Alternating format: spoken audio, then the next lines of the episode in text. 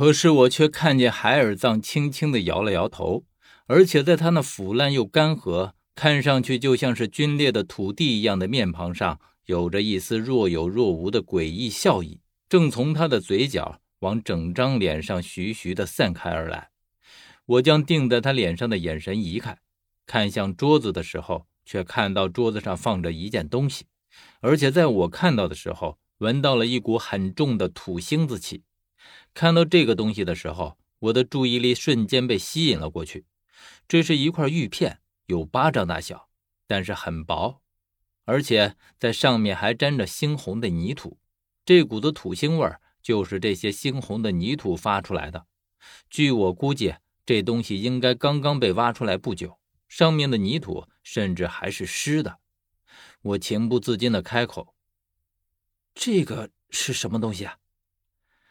这时候我才看见海尔藏缓缓地站起来，他的动作迟缓而老迈，看上去和一个濒死之人没有什么两样。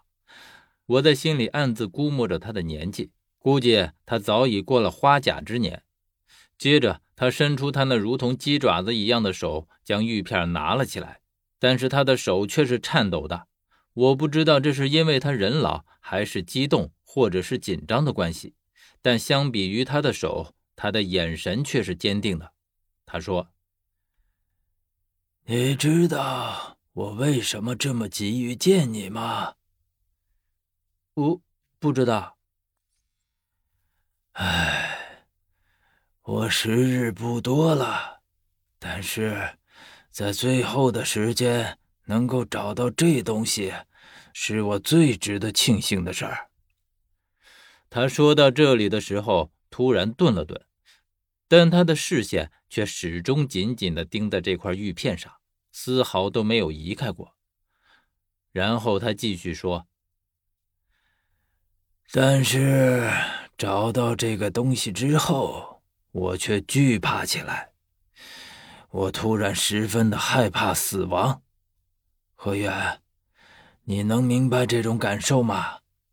这种感觉，就好像让我知道了一个开头。”却无法再知道结局一样，你应该知道这是多么让人伤感而遗憾的事儿。我不知道他究竟想说什么，于是只是看看他，并不说话。他可能是没有得到我的回应，这次抬头看了看我，惊诧于我的冷漠，然后又兀自摇摇头。唉，看来。你并不是我要找的人。我听他自顾自地说着这些。虽然我对玉片很好奇，但我现在更想知道布多的下落。而海尔藏在电话里曾不止一次地和我提起过布多。于是我单刀直入地问：“布多在哪里？我想见他。”在我提到布多的时候，我看到海尔藏死寂的眼睛里，像是突然看见了希望一样。腾起了莫名的光芒。嗯，你想见布多？他的声音并不大，但是却带着一丝颤抖。不知道为什么，他听到我问起布多，竟是如此的激动。而还不等我回答，我就听到他语无伦次的喃喃自语：“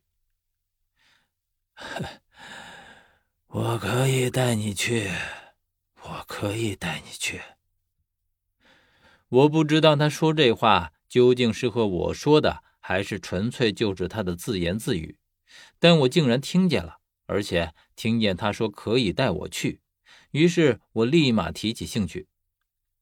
你真的能带我去？啊海尔藏抬头看向我，他的眼睛里是锐利极致的光芒，他很确定地说：“我当然可以带你去，可是却有一个条件。”什么条件？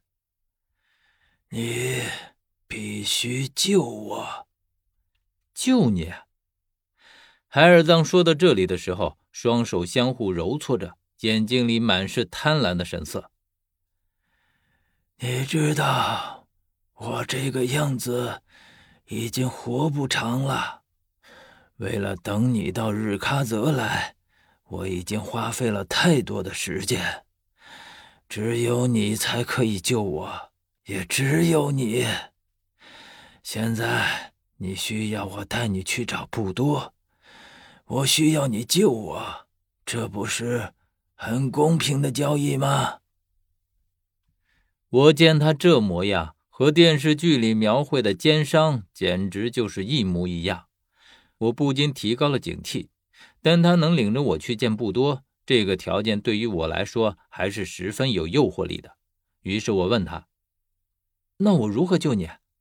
如果我办不到的话，那么一切都是多说无益啊。”海尔藏听见我松口，立刻说道：“很容易的。”很容易的，就只看你愿不愿意。其实，就只在你的一念之间而已。我听他这样说，自己不禁也分外好奇起来。在我的一念之间，真的有这么容易吗？那是什么？你只需要给我喝一茶杯你的血就成。我见他贪婪的看着我，说实话，我听到他要喝我的血的时候，还是惊了一下。不知道为什么，我张口就回绝：“那不行，